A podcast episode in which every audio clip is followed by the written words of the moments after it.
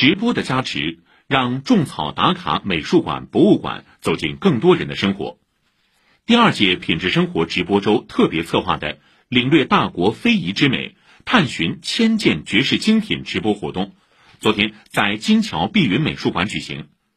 达人 UP 主隔空带领大家探班非遗展览开箱布展的过程，请听报道。那么跟大家来分享一下，什么叫四大秀呢？苏州苏绣，那个蜀绣，来自于四川的越绣。金桥碧云美术馆内，站在镜头前分享非遗知识的不是工作人员，而是 B 站 UP 主华林磊，一位专注制作非遗纪录片的制片人。盘金绣的旗袍，树皮做的服饰，他的直播打开了美术馆的隐藏菜单，直击开箱布展的背后故事。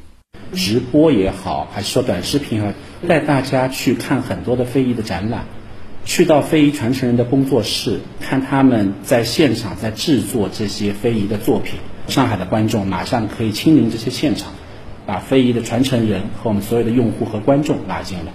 对美术馆来说，通过 UP 主多元视野的发掘和分享，带动了文化消费火起来。金桥碧云美术馆馆长林威说：“一件艺术品的展出，从拿出箱子的那一刻开始，就是认真庄重、有仪式感的过程。以往这些内容参观者并不知晓，但通过直播，网友就会在心里种草。所以我们也不是希望端着，就是还是希望共情吧。”希望体现的是一种品质，这种品质就体现在人与作品之间观看的一种感受，和作品跟美术馆这个空间的一种交融，也是我觉得博物馆跟美术馆现在必须要做这个直播，然后做多形式的这个跟观众互动的这样的一种必要性。